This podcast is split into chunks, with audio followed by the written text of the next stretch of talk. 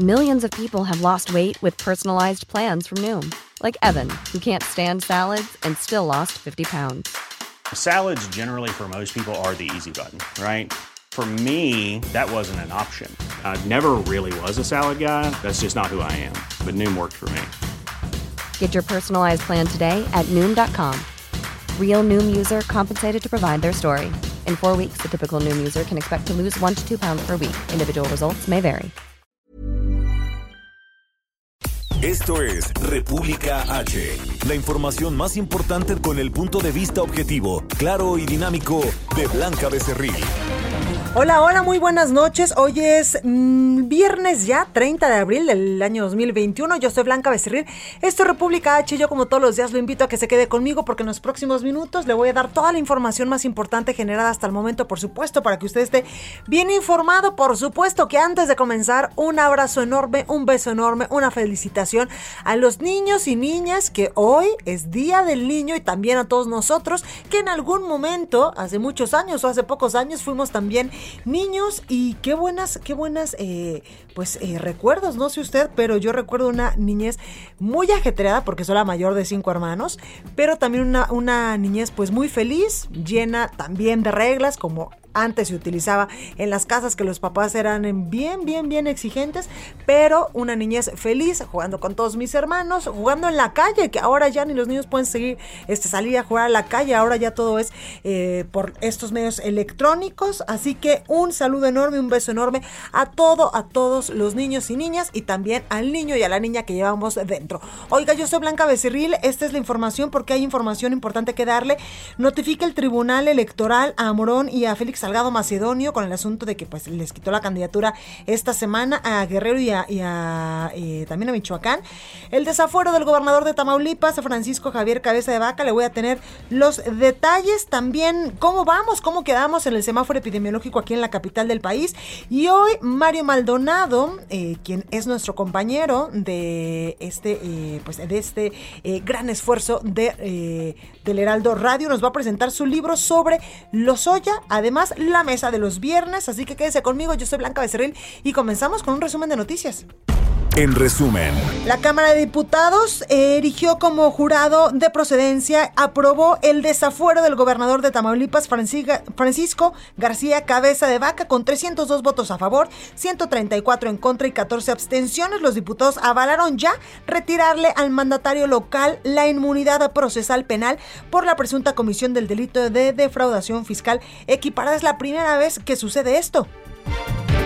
Tras el desafuero del gobernador Francisco García Cabeza de Vaca, la dirigencia del PAN exigió al Congreso tamaulipeco que no ceda ante los chantajes de Morena y proteja a su correligionario. Con 26 votos a favor, 3 en contra y 7 abstenciones, los diputados del Congreso de Tamaulipas aprobaron por la vía Fast Track una iniciativa que rechaza, rechazaron el desafuero que declaró la Cámara de Diputados en contra del gobernador Francisco García Cabeza de Vaca. Ahí la información de último momento. También al comenzar el proceso de desafuero de Saúl Huerta eh, Morena en la Cámara de Diputados, mm, en la Cámara Baja, pues formalizó la separación del diputado acusado por mm, violación y abuso sexual. También hay información importante porque México y la Secretaría de Salud reportó que hay 460 muertes más por coronavirus, con lo que suman ya 216.907. Además informó que hay 2.344.755 eh, personas confirmadas con coronavirus. También hay información importante de los estados de la República porque un grupo armado disparó a helicóptero de policía y lesionaron al piloto en los Aldamas, esto en Nuevo León. Recorrido por el país. Bueno, y también unos mil eh, veinticinco comunidades de Chilapa, unos mil niños de 25 comunidades de, de Chilapa, allá en Guerrero, pues marcharon el día de hoy, el Día del Niño, para exigir justicia. Oiga, vamos con toda la información porque ya le decía yo que hoy la Cámara de Diputados a nivel eh, federal, la Cámara de Diputados aquí en la Ciudad de México, pues eh, aprobó el desafuero del gobernador Francisco García Cabeza de Vaca, el gobernador de Tamaulipas. Y eh, pues ahorita le vamos a tener toda esta información. Mientras tanto, ¿qué le parece si vamos al recorrido por el país con nuestra compañera Daniela García hasta Monterrey, Nuevo León? Mi Dani, ¿cómo estás?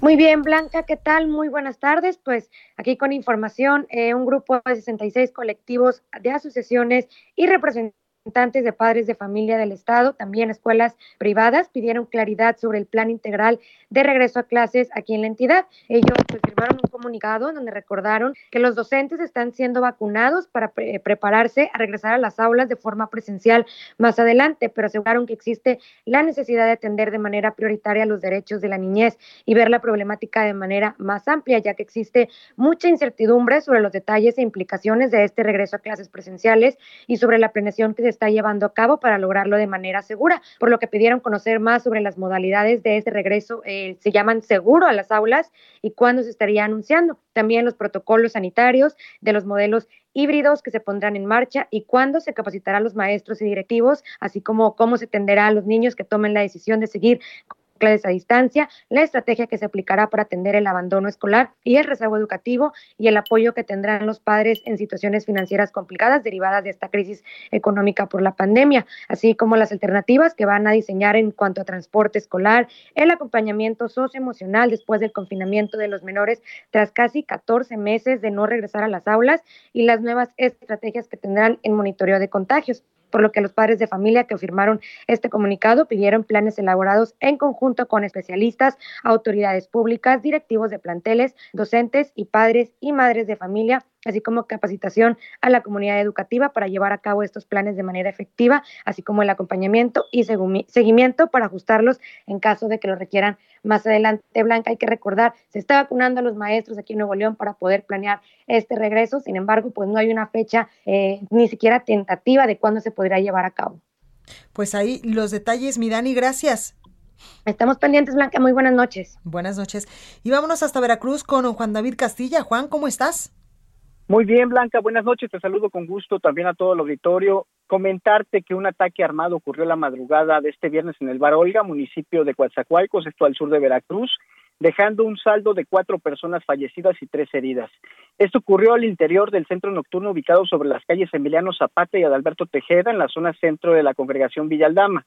Los delincuentes viajaban a bordo de vehículos particulares, portaban armas largas y huyeron después de la agresión, dejando en el suelo varios casquillos percutidos. De acuerdo con testigos, Blanca, un comando ingresó al bar, abrió fuego contra los presentes, ocasionando la muerte de Antonio, Ernesto y Eder. Los heridos fueron trasladados en ambulancia por paramédicos de la Cruz Roja al hospital comunitario de dicha demarcación, donde horas más adelante se reportó el fallecimiento de Rodolfo, la cuarta víctima.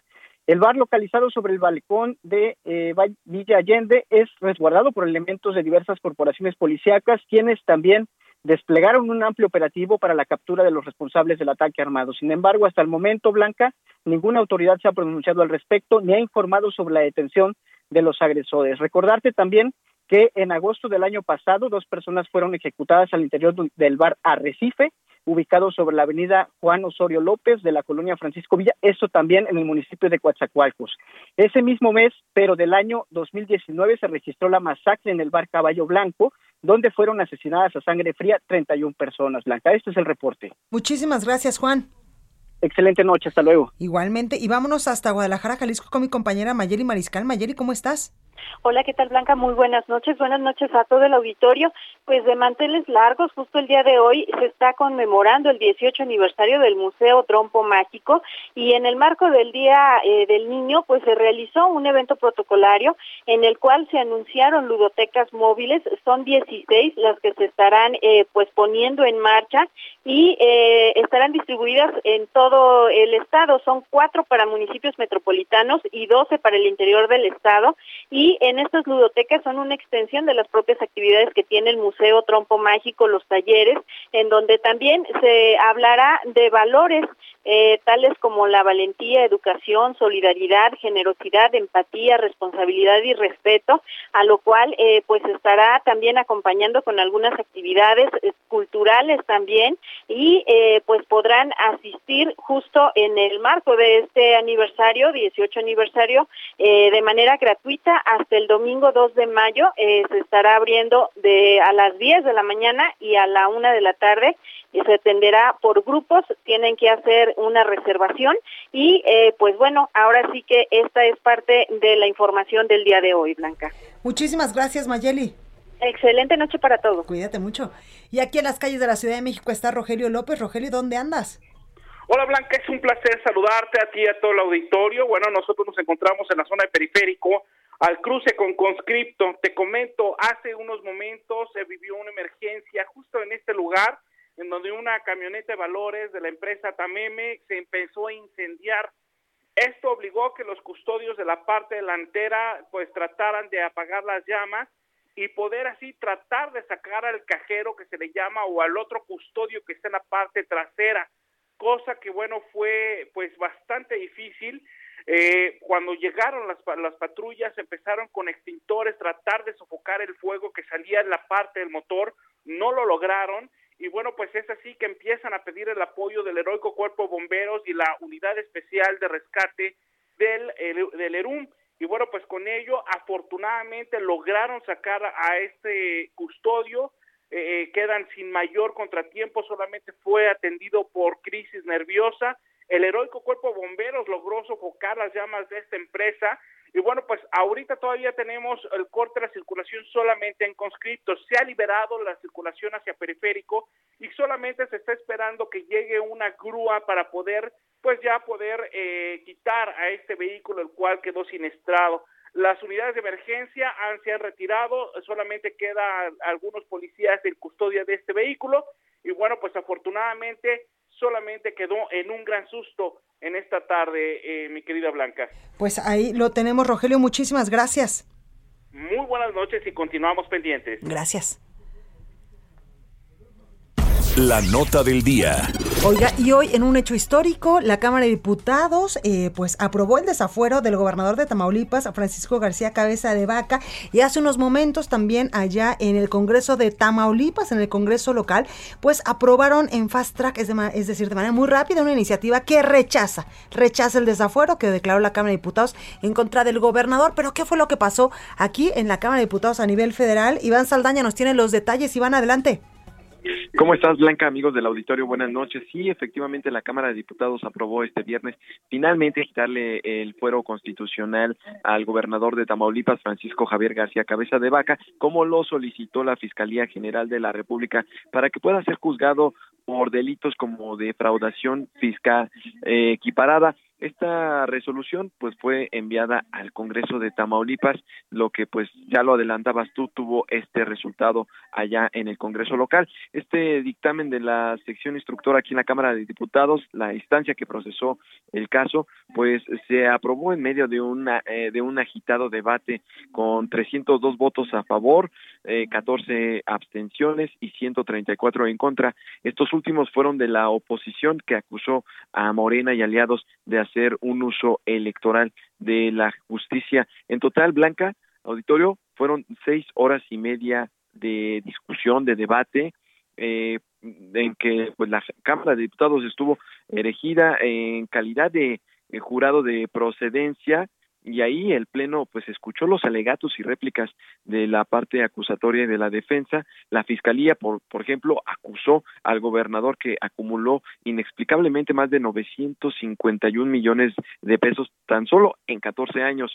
Por supuesto eh, pues hubo la defensa no acudió el gobernador García Cabeza de Vaca, aprovechó su derecho de no presentarse eh, eh, a, a, la Cámara de Diputados y en su lugar mandó a su abogado Alon Alonso Aguilar Cincer y pues quien dijo, y textualmente lo cito, dijo, nuestro cliente no ha cometido delito alguno de acuerdo a las constancias que obran los expedientes, que no tiene, no tiene las casas, departamentos y bienes y cientos de millones de pesos que se refiere en todas las manifestaciones la acusación. Esta solicitud de declaración de procedencia, nada más recordarla al Auditorio Blanca, llegó desde el pasado 23 de febrero, en la que se pedía pues quitarle el fuero para que sea procesado por tres delitos, delincuencia organizada, operación con recursos de procedencia ilícita y defraudación fiscal equiparada. Sin embargo, pues en la sección instructora y lo que se avaló hoy en la Cámara de Diputados es que solo solamente había elementos para eh, se encontró elementos para sustentar la acusación del probable daño al fisco federal por 6.5 millones de pesos blanca, es decir, procedió el desafuero ya que pues eh, se presume un presunto daño al fisco federal por 6.5 millones de pesos. Por supuesto, el debate estuvo durísimo por parte de, las bancadas, eh, Morena, PT, PES, eh, Verde a favor, de, digo, a favor del dictamen que le quitaba el foro y PRD, PAN, PRI y MC en contra, quienes acusaron que pues está habiendo una embestida por parte desde Palacio Nacional, acusaron al propio presidente de la República en irse contra el gobernador. Y también eh, eso fue por parte del PAN sobre todo y por el PRI, PAN, eh, PRI, PRD y MC acusaron que se faltó al procedimiento que hubo em, pues un mal procedimiento legal hubo se violentaron em, el marco jurídico que eh, guiaba este procedimiento por lo cual pues habían eh, declararon que no procedía Blanca. Pues ahí la información como siempre muy completa Iván. Gracias Buenas noches a todos. Buenas noches. Oiga, y exactamente hace una hora el gobernador de Tamaulipas, Francisco García Cabeza de Vaca, eh, pues presentó la postura ante la decisión tomada este día en la Cámara de Diputados del Congreso de la Unión. Escuchemos parte de lo que decía de un mensaje de nueve minutos. Ahí lo tenemos. En el gobierno, Morena consumó un nuevo golpe a la Constitución y a la democracia. Y sobre todo, al federalismo. Es a todas luces un linchamiento político y penal orquestado desde el gobierno. En estos momentos, la ley en México vive días oscuros y no parece haber más justicia que la revancha de unos cuantos. Mi sentido de la dignidad y la defensa de la libre voluntad de las ciudadanas y ciudadanos de Tamaulipas no me permite someterme a esta patraña. Sé que mi suerte se decidió hace mucho tiempo, mucho antes de que se me acusara justo desde el momento en que alcé la voz para defender los intereses de las y los tamaulipecos. El odio al adversario, al diferente, se ha convertido en política pública de este gobierno federal. No hay quien se salve de la palabra insidiosa, de la abierta amenaza, del uso de las instituciones públicas para la calumnia, para ser castigado, señalado y hasta encarcelado. Particularmente, quienes hemos sido oposición al actual presidente desde hace años, una oposición apegada a la ley, a las instituciones y a las reglas democráticas, somos ahora foco de la embestida gubernamental. Bueno, pues parte de este mensaje que emitía esta tarde-noche el gobernador de Tamaulipas, mm, eh, pues en respuesta a este desafuero. ¿Y qué le parece si vamos precisamente hasta Tamaulipas con mi compañero Carlos Juárez para que nos diga qué pasó allá en el Congreso? Carlos, ¿cómo estás?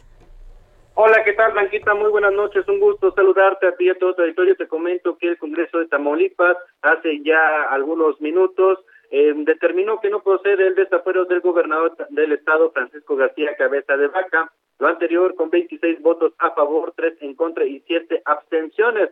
Con esto deberá de enfrentar las acusaciones que se le imputan desde la Fiscalía General de la República hasta que deje el puesto en octubre del 2022 o bien eh, debido a lo que haga el gobierno federal tras esta determinación. Hay que señalar que la bancada del Partido de Acción Nacional determinó que para privilegiar la voluntad popular por encima de un, de un proceso faccioso, pues resulta evidente que el proceso vulneró sus garantías del debido proceso, es decir, eh, esto en contra de cabeza de vaca. Fue la diputada Altamira Carla Marx Loero quien dio lectura al documento donde señaló que al gobernador se le violaron de manera sistemática sus derechos humanos. Hay que hacer mención también, Blanquita, que todo esta, este tema de la resolución provocó que hubiera un debate muy fuerte allí en el Congreso de Tamaulipas donde hubo discusiones entre panistas y morenistas por esta determinación. Hay que recalcar que lo que dicen los diputados locales es que la decisión del Congreso estuvo basada en lo establecido por el artículo 111 constitucional que deja la última palabra en materia de desafuero a los legisladores locales. Esto es lo que ha acontecido en este tema del mandatario tamaulipeco. Muchísimas gracias, Carlos. Muy buenas noches. Gracias. Oiga, y pasando ya a otros temas, París Alejandro nos tiene información importante porque 234 candidatos ya solicitaron protección en México en el marco de estas campañas rumbo a la elección del próximo 6 de junio. París, adelante. Buenas noches, Blanca, amigas del de México. Así es, esta mañana en el Palacio Nacional, el presidente Andrés Manuel López Obrador dijo que se va a brindar protección a las y los candidatos para evitar que sean agredidos por la delincuencia de cuello blanco y la delincuencia organizada dijo que se busca que puedan ejercer sus derechos constitucionales con libertad y seguridad, y ya que en algunas regiones dominaban las bandas del crimen organizado y que incluso decían quiénes eran los candidatos. Y es que por su parte la Secretaría de, la Secretaria de Seguridad Ciudadana, Rosa Isela Rodríguez, informó que 234 candidatas y candidatos han denunciado amenazas y solicitado protección durante este proceso electoral de 2021. Explicó que del 4 de marzo al 30 de abril de este año se han atendido y analizado 234 casos de candidatos y que han denunciado amenazas, de los cuales 133 son hombres y 111 son mujeres, y que 92 de estos eventos han abierto carpetas de investigación con los, junto con los gobiernos de los estados, y que 65 candidatos ya reciben protección de la Guardia Nacional, así como de otras autoridades. Dijo que la violencia se concentra principalmente en seis estados, que concentran el 48% de esas denuncias que son los estados de San Luis Potosí, Tamaulipas, Veracruz, Jalisco, Guerrero y Oaxaca. Dijo que el 82% de quienes han solicitado apoyo son candidatos a presidentes municipales y a diputados locales, mientras que el 18% son candidatos a gobernadores y diputados federales. Y dijo que estos, de estos 234 candidatos y candidatas que han pues solicitado protección, 12 de ellos han sido asesinados y que 113 se encuentran en posibles eh, medidas de atención a protección y que 109 se encuentran en seguimiento para también brindarles estas medidas de protección. Y es que consideró que ha sido un gran reto, ya que hay 150 mil candidatos en este proceso electoral para 21 mil puestos de elección popular. Pues ahí lo tenemos. Paris, muchas gracias. Entrevista. Oiga, y la pandemia pues ayudó a visibilizar los requerimientos de contención emocional de los menores de edad, así lo revela el reporte Necesidades de los niños y niñas y también adolescentes, elaborado por el Consejo Ciudadano para la Seguridad y Justicia de la Ciudad de México. Para hablar del tema, saluda en línea telefónica a Salvador Guerrero, él es presidente precisamente del Consejo Ciudadano para la Seguridad y Justicia de la Ciudad de México. Muy buenas noches, ¿cómo está? Buenas noches, Blanca. Así es, yo creo que la situación que estamos viviendo desde hace 15 meses, que poco a poco tiende a normalizarse en el sentido de recuperar en parte lo que vivimos previamente, nos ha revelado precisamente lo que tú indicas. Totalmente. Oiga, ¿y cómo estamos? Hay datos también bastante importantes en este tema. Bueno, primero que nada, nuestros datos revelan una, una necesaria mayor cultura por la salud mental. Claro normalmente creíamos que era un asunto de clases medias o de quienes veían ciertas películas, esto en los años 80, 90, la primera década de este siglo. Pero la salud mental es parte de la salud integral de las personas, de las niñas, los niños hoy precisamente que es su día, y por supuesto de la comunidad. Entonces los niños saben pedir ayuda, algo que debería reconocerse como algo natural y no verse como algo extraño en ocasiones los padres, según las conversaciones que hemos tenido con ellos en 10.768 reportes que hemos recibido, la mayoría de las ocasiones los padres desconocen, desconocen su rayo, cómo ayudarlos o a quién recurrir. Y yo sostengo, Blanca, y sostenemos en el Consejo Ciudadano que hay que acabar con el mito de que la salud mental es cara. El Consejo ofrece terapias gratuitas, estamos ahí 24/7 y es necesario que todos asumamos que en la medida en que seamos capaces de guiar a nuestros hijos, nuestras hijas y todos aquellos pequeños cercanos a nosotros en la escuela o en cualquier otro espacio, sean capaces y tengan la oportunidad de aprovechar esta ocasión en que la salud mental es esencial. También encontramos, sí, efectivamente, que hay problemas familiares que destacan entre la principal preocupación de los menores. Oye, Salvador, ¿cuáles son eh, pues los principales motivos por los que te llaman? Me viene a la mente tal vez ansiedad, tristeza. ¿Qué es lo que tienen los niños en este contexto de la pandemia? Bueno, ahí te lo doy hasta por porcentaje, porque así los tenemos en el Consejo. Desesperanza, que es un, una reunión de inquietudes y de sentimientos y emociones que incluyen la tristeza, 6.6%. Acusaciones de eventos que podrían ser catalogados eventualmente como delitos sexuales, 5.8%, que nos parece altísimo. Otras formas de violencia, particularmente violencia física, 7%.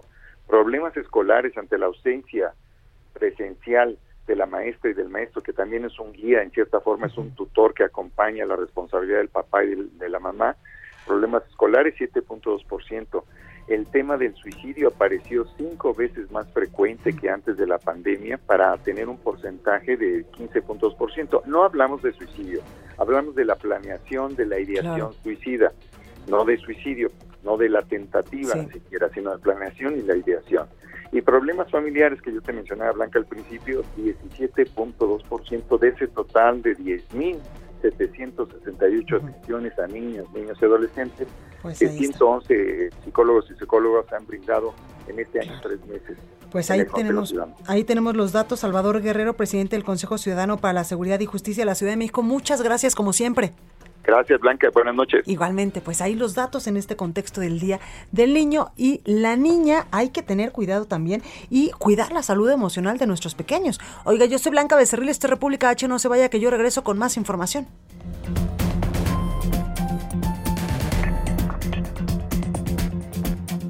Continúa escuchando a Blanca Becerril con la información más importante de la República en República H. Regresamos. Estamos de regreso con la información más importante de la República en República H con Blanca Becerril, transmitiendo en Heraldo Radio. Ruta 2021, la ruta hacia las elecciones presenta. El Tribunal Electoral del Poder Judicial de la Federación notificó la madrugada de este viernes a Félix Salgado Macedonio y a Raúl Morón la sentencia que confirma la pérdida de su registro en Guerrero y Michoacán. En Guerrero, Morena debe registrar a la sustituta antes del próximo o sustituto antes del próximo domingo y en Michoacán a un eh, plazo máximo del, del miércoles. Este lunes 3 de mayo, los candidatos para la alcaldía de Coajimalpa, aquí en la Ciudad de México, se encontrarán en un debate organizado por el Instituto Electoral de la capital del país. Entrevista. Oiga, y me da muchísimo gusto saludar en la línea telefónica a Luis Espinosa Cházaro, coordinador del PRD en la mesa de Va por México. Y es que le vamos a preguntar, pues, cómo va caminando la alianza, las y los candidatos en el país, cómo está, eh, pues, esta, eh, pues, esta candidatura en común, esta alianza que están protagonizando el PRI, el PAN y por supuesto el PRD. Luis Espinosa Cházaro es una persona que ha estado muchísimos años ya en la política mexicana, incluso pues ha sido diputado federal y ha estado muy de cerca pues siguiendo todo el acontecer de cómo se están desarrollando los eventos eh, en el ajedrez político desde hace ya muchísimos años. Es una persona en verdad que le sabe mucho al asunto electoral y por ello lo tengo en la línea telefónica. Luis Espinosa Cházaro, coordinador del PRD en la mesa de Va por México. ¿Cómo estás? Muy buenas noches. Buenas noches, Blanca, para ti, buenas noches para tu auditorio. Gracias por esta comunicación. Oye, Luis, pues cuéntame cómo va caminando la alianza, va por México en esta elección rumbo al 2000, rum- rumbo al, do- al 6 de junio del 2021. Va caminando viento en popa. Yo creo que para la gente que haya dos opciones, la que quiere que a México le vaya mejor y la gente que prefiera que México siga hoy sin vacunas y sin eh, medicamentos para los niños con cáncer es una clara opción de lo que tendrá que decidir el país en los siguientes días. Estoy muy optimista, he estado recorriendo el país y a partir de ello te puedo decir que el- la, la coalición va por México, que se convertirá en una coalición legislativa, va a tener mayoría en la Cámara de Diputados en la próxima legislatura. Oye, Luis, ¿cómo estás viendo a las y los candidatos en este recorrido que estás realizando por el país? Los veo muy optimistas. Sabes que eh, hicimos una revisión minuciosa entre el PAN, el PRI y el PRD de las mujeres y los hombres que nos representarían. Y cuando ves eh, casos como el de Salgado Macedonio o como el de el candidato en Zacatecas, Monreal, O el diputado una Saúl. mujer o el diputado. Eh, eh, entonces hay, hay- hay, hay que confrontar a los perfiles de, de quiénes son los candidatos y ahí creo que tenemos mucho mejores candidatos que representan a la ciudadanía de cara a la elección del 6 de julio. Oye Luis, ¿cómo no llevarte los negativos de los partidos políticos en esta alianza? ¿Cómo demostrarle a la gente que son eh, pues la opción que México necesita?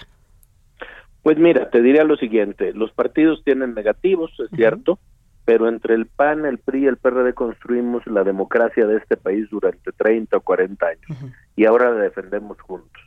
Eh, tenemos diferencias ideológicas, es cierto, el PAN tiene sus postulados, el PRI los suyos y nosotros en el PRD tenemos los nuestros. Pero estamos defendiendo que la gente tenga una opción democrática para que este país sea de todos, de todas las visiones y no la visión de un solo hombre. Claro. Oye Luis, eh, hace unos momentitos decías que esta alianza va por México también se va a convertir en una alianza poderosa en lo legislativo. Es la única oportunidad que se tiene para pues quitar estas mayorías que tiene en estos momentos la Cámara de Diputados. Tú has sido pues diputado y antes no se veían estas cosas. Bueno, yo te diría que mira, mucha mentira ha habido respecto de que si la alianza va por México tiene mayoría como la tendrá los programas sociales se retirarían a la gente. Nada más falso que eso. Los programas sociales existían antes de la llegada de este gobierno. De hecho, había más programas sociales en lo anterior.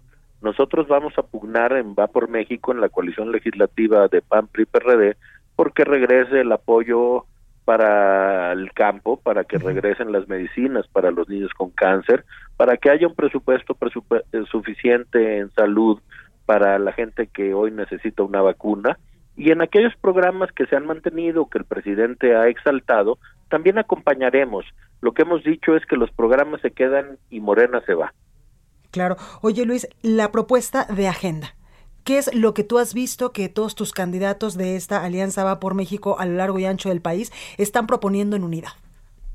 Mira, yo te diría que hay dos o tres puntos que, que nos unen. El primero es eh, la división y la autonomía de poderes. La Constitución dice que el Ejecutivo es independiente y autónomo del, del Poder Judicial y el Legislativo. En estos dos años de gobierno no hemos visto eso.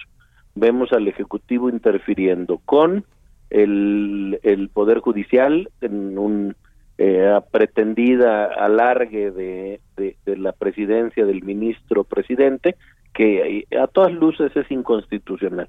Y por parte del legislativo, que era el, el equilibrio que tenía el Ejecutivo para revisar, no para detener, para revisar el presupuesto, para analizarlo, para opinar, tampoco ha habido. Entonces, yo creo que eh, llegando eh, una, una conformación distinta en la Cámara de Diputados, vamos a tener mejores oportunidades para los mexicanos de que todos opinemos en qué se debe gastar el dinero los mexicanos. Que incluso el presidente ha dicho que ustedes quieren llegar para quedarse con el presupuesto. Ah, nada más falso que eso. El que tiene hoy el presupuesto es el presidente, quien no ha explicado por qué eh, ha sido el año en donde mayores adjudicaciones directas ha habido en vez de haber licitaciones públicas es en este año, en, este año de gobierno, y yo creo que la democracia moderna requiere que haya pesos y contrapesos y requiere de voces críticas. Discutamos las cosas, convenzamos a la ciudadanía de qué es lo que más le conviene y por lo tanto para eso hace falta una nueva correlación de fuerzas en la Cámara de Diputados. Es decir, ¿va por México es la opción? Va por México es la única opción y ahí tienes mucha razón en algo. Solo hay dos opciones, no hay más. ¿Va por México o el continuismo del desgaste democrático de este país que se convierte a la postre en autoritarismo. Pues ahí lo tenemos Luis Espinosa Cházaro, coordinador del PRD en la mesa de Va por México. Muchas gracias por esta comunicación y como yo lo decía al principio de esta entrevista, le sabes muy bien a estos asuntos políticos y a cómo se va moviendo el ajedrez porque pues tienes una amplia experiencia en estos temas y has estado pues muy involucrado también en la política mexicana ya desde hace muchísimos años. Luis, gracias agradezco a tu espacio la pluralidad de las voces y, creo que tu auditorio tiene la oportunidad de contrastar las ideas que hoy es importante para la gente. Claro, pues ahí lo tenemos. Luis, cuídate mucho, gracias. Gracias a ti, buenas noches. Buenas noches. Ruta 2021, la ruta hacia las elecciones presentó. Y vamos con mi compañero Carlos Navarro porque eh, pues él tiene información importante de cómo se está moviendo pues este asunto de la pandemia aquí en la Ciudad de México. ¿Cómo vamos a estar las próximas semanas? ¿En qué punto del semáforo? Carlos, adelante. Buenas noches, Blanca. Te saludo con gusto a ti el auditorio y comentarte que la Ciudad de México se mantiene en el naranja del semáforo epidemiológico la siguiente semana, pero cada vez más cerca del amarillo. En esta ocasión habrá ampliación de horarios y aforos en distintas actividades. Se incrementa el horario de operación para los establecimientos mercantiles hasta las 20 horas del día. Podrán operar con un aforo del 30% y en el caso de los hoteles es un tema importante, eh, aumentan su capacidad al 60%, anteriormente se ubicaban en el 50%, les dan 10 puntos porcentuales para la capacidad en el hospedaje. En el caso de los restaurantes, el servicio, el servicio será hasta las 23 horas en el exterior y en el interior hasta las 22 horas. En el caso del el aforo al interior, ya se permite un 40%, de manera paulatina se ha dado este aumento en el aforo, principalmente al interior, donde pues señalan las autoridades hay mayor probabilidad de los contagios. En videoconferencia de prensa encabezada por la jefa de gobierno Claudia Sheinbaum, el director de gobierno digital de la DIP, Eduardo Clark, detalló el estatus de la emergencia sanitaria por COVID-19 en la capital del país. Hay 1.681 hospitalizados por COVID-19 en la Ciudad de México, una disminución de 437 personas en comparación con el 23 de abril pasado. Escuchemos. Esta reducción de 437 personas es la reducción más grande que hemos tenido desde hace cerca de cinco semanas. Y eso que hace cinco semanas teníamos una ocupación hospitalaria mucho mayor. Es decir, el porcentaje de la reducción se ha acelerado. Es una muy buena noticia. Representa pues una reducción casi del 25% con respecto a lo que teníamos el viernes pasado y es de las mejores reducciones porcentuales que hemos observado desde que medimos estos datos. La ocupación hospitalaria en nosocomios públicos de la Ciudad de México es de 19.9%, por lo que hay 6.336 camas disponibles para la atención de pacientes con COVID-19. También comentarte, Blanca, que la próxima semana las alcaldías de Iztapalapa y Tlalpan van a recibir la segunda dosis de la vacuna contra COVID-19, informó la jefa de gobierno. A esto también se estarán sumando las personas de 50 a 59 años de edad. Todos los detalles los darán mañana. Escuchemos. Sí, la próxima semana se vacuna Iztapalapa y Tlalpan en su segunda dosis. Lo vamos a anunciar ya el sábado con todos los detalles. Y también inicia la vacunación de 50 a 59 años en algunas alcaldías. Entonces ya lo vamos a anunciar con todo detalle el sábado estamos en los últimos detalles de las sedes de vacunación, etcétera. En caso de que se atienda la próxima semana las alcaldías de Tlalpan y Iztapalapa para la segunda dosis, solamente quedarán pendientes Cuauhtémoc, Benito Juárez y Álvaro Obregón para completar el, el esquema completo de vacunación para adultos mayores de la Ciudad de México. Blanca, la información que te tengo. Muchísimas gracias, Carlos.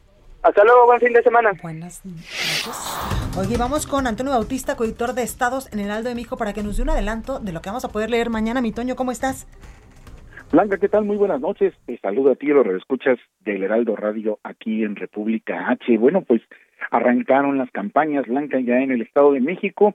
Eh, 125 municipios van a pues eh, a elegir nuevas alcaldías y así como el Congreso local.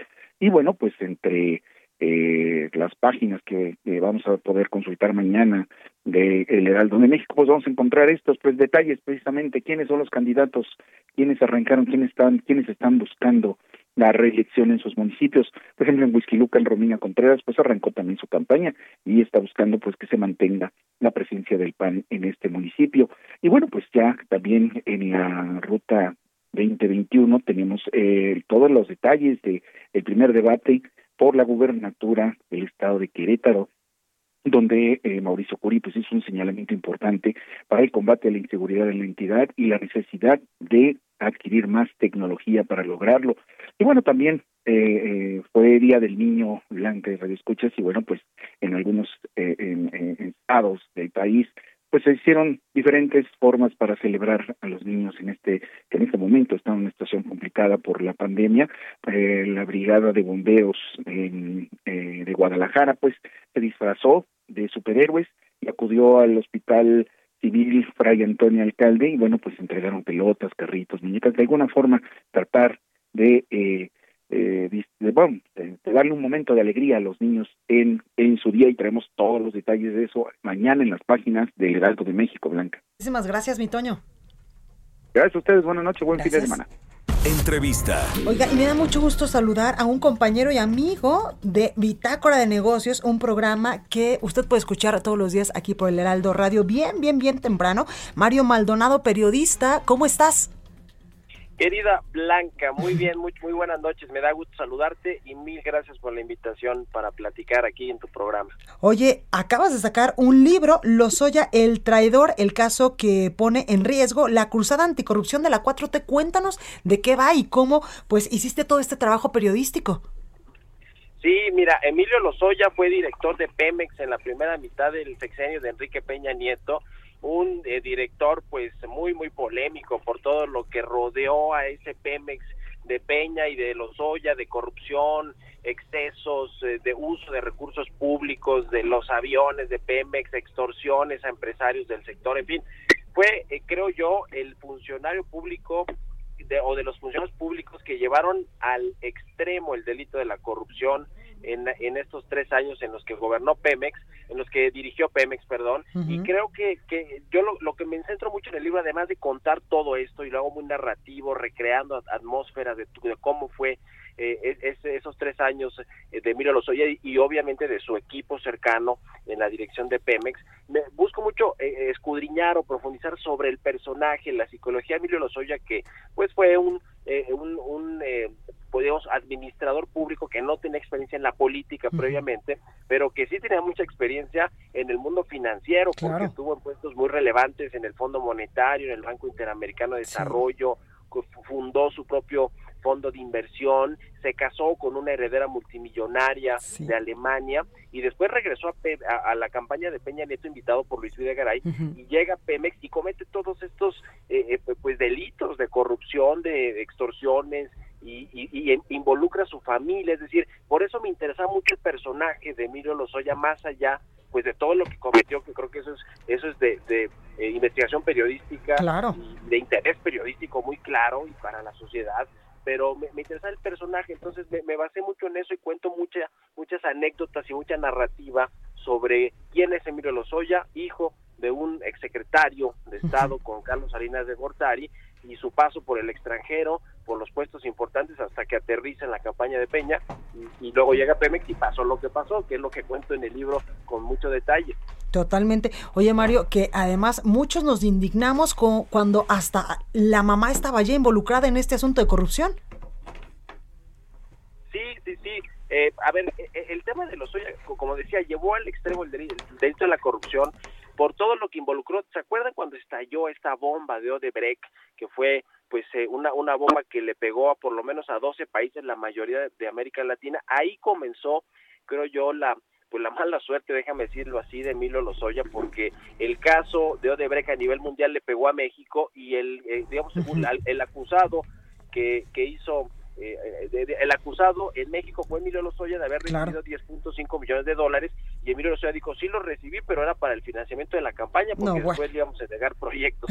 la realidad es que Emilio Lozoya utilizó ese dinero para comprar casas de descanso como esta tan polémica de Ixtapas y Guatanejo, donde metió además a su familia, a su mamá, a su hermana, a su esposa, y, bueno, pues todas tienen problemas legales. Su mamá estuvo detenida en Alemania mientras él estaba fugado precisamente en Europa, en España, donde, lo, detienen. Oye, Mario, y, dirían las abuelas, ¿qué necesidad?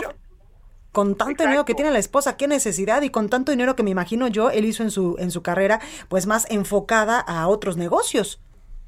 Esa era la gran pregunta blanca que yo quise también despejar en este en este texto, porque eh, sus amigos, sus eh, cercanísimos exfuncionarios de Pemex me se preguntaban eso, ¿cómo era posible que alguien que nació en cuna de oro, que estudió en las mejores escuelas, que tuvo los mejores cargos en la, eh, el mundo financiero internacional, que fundó su propio fondo y llegó a Pemex a cometer todos estos ilícitos de corrupción, de de extorsiones y de derroche de uso de, recursos públicos, pues nadie daba crédito de, a eso. Y cómo, cómo, cómo finalmente se envolvió en toda esta estructura de corrupción y fue pues uno de quien, de los que orquestó, organizó toda la estructura de corrupción de Pemex, por lo menos en estos tres años. Y la respuesta son, eh, eh, que a la conclusión a la que yo llego en el libro son dos cosas. Uno, precisamente le eclipsaba la fortuna de su esposa y de su suegro, que estos multimillonarios alemanes eh, con una empresa de bebidas muy importante en Europa o de las más grandes y por un lado creía que Pemex era el llamado para poder él Ahí hacer tenemos. tipo de fortuna a ese Claro. nivel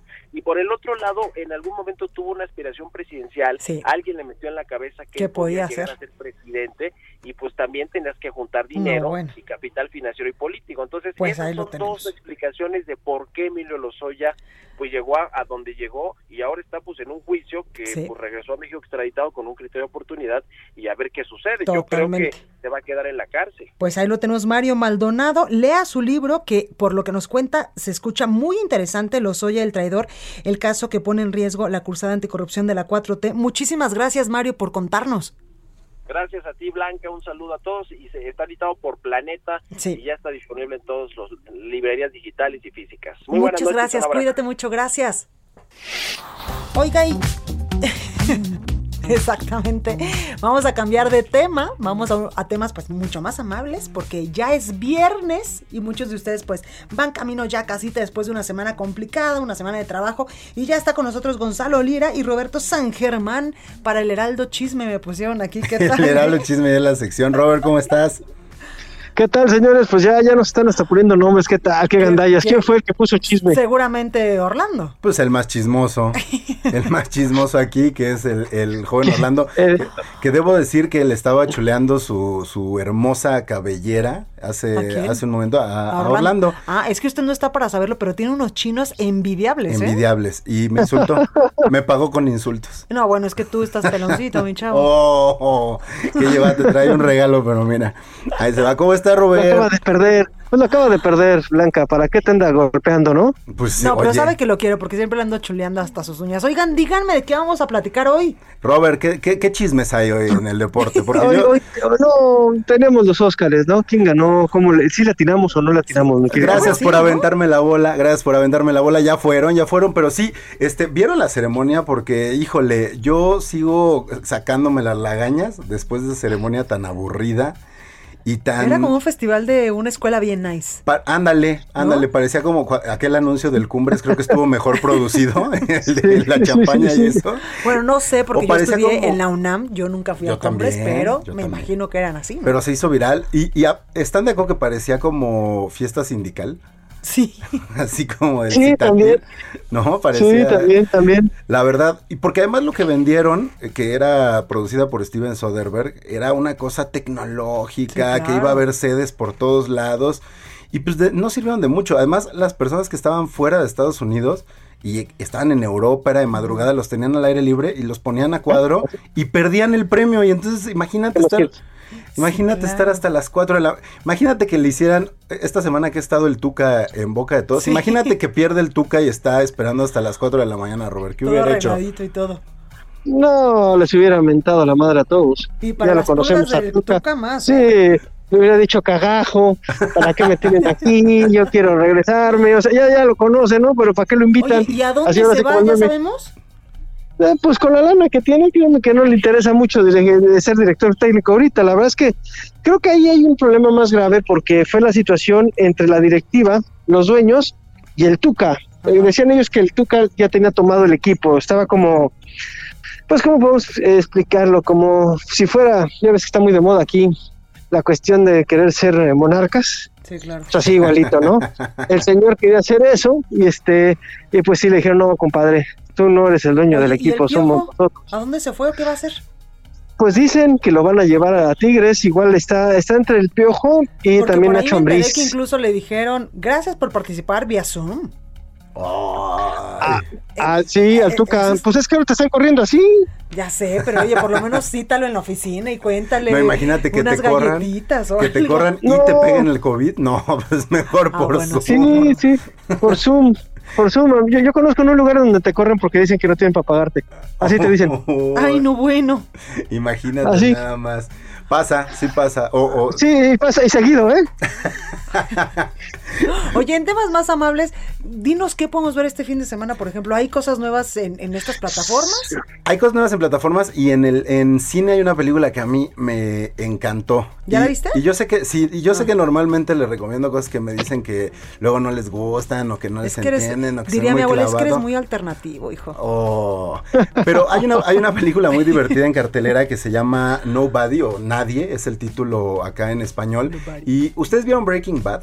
No. Sí, claro. Me daba miedo. Yo sí. O mejor llama Saúl, Better Call Saul. No. Bueno, Bob, Bob Odenkirk, que es el, el el actor que hace el personaje de Saul Goodman en ambas series, protagoniza esta película que se llama Nadie y que es la historia de un señor. Así te lo pasan y los primeros cinco minutos de película lo ves llevando su vida rutinaria, aburrida de todos los días con su esposa y, su, y sus hijos.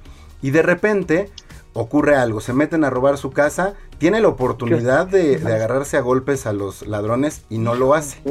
Se empieza... ¿Dónde hemos visto eso en el fútbol mexicano, mi Robert? Mira, este, lo que podemos ver es, iba a pasar el partido de Chivas y Tigres en, a nivel nacional, pero pues no, va a ser pago por evento, casi casi, en donde están todos los que tengan a Las el- el- Vegas. Ya el aficionados, exactamente, el canal aficionados va a pasar ese partido, iba a ser en televisión abierta, pues dicen que no. Así interrumpido. Ese es importante. Sí, sí, sí, ese es importante porque es la parte en donde vamos a ver si quién pasa, si Tigres o Chivas. Si pierde Chivas y se ponen otros resultados, Chivas todavía podría quedar fuera de la liguilla. Otro partido importante sería lo que va a pasar con América y Pumas. América que ha venido a la baja, pero qué va a pasar con los Pumas y sobre todo lo- la cuestión del repechaje en el fútbol mexicano, quiénes van a pasar ¿Tú a para estar por cuatro lugares. Mi Robert, ¿tú a quién le vas en el fútbol? Yo soy americanista de hueso colorado, señores. Híjole, ya ¿Y decía yo que algo había entre nosotros, que no había una tensión ahí rara. No, el Y no señor era las sexual. Chivas. Este, no, No, no, yo, no. yo a las chivas. Ah, neta. Ah, Sí, pues sí, mira, sí, un sí, clásico con ustedes dos. Sí, y aquí y Blanca le va a Cruz Apuesten. Azul y a los Pumas. Sí, bueno, pero, o sea, eso y no irle a nadie es lo mismo. di- Dice Orlando, que apuestes la cabellera, Gonzalo. Ya la Oh, perdió, no, ya la ¿qué perdió. Se está, se está gandallando, ¿eh? Se Ya está gandallando el anda- anda muchísimas llevada. Gracias, gracias mi Robert, gracias Gonzalo, los esperamos Gracias. la próxima semana. Cuídense mucho, por favor. Oiga, yo soy Blanca Becerril, esto fue República H y que tenga un excelente fin de semana.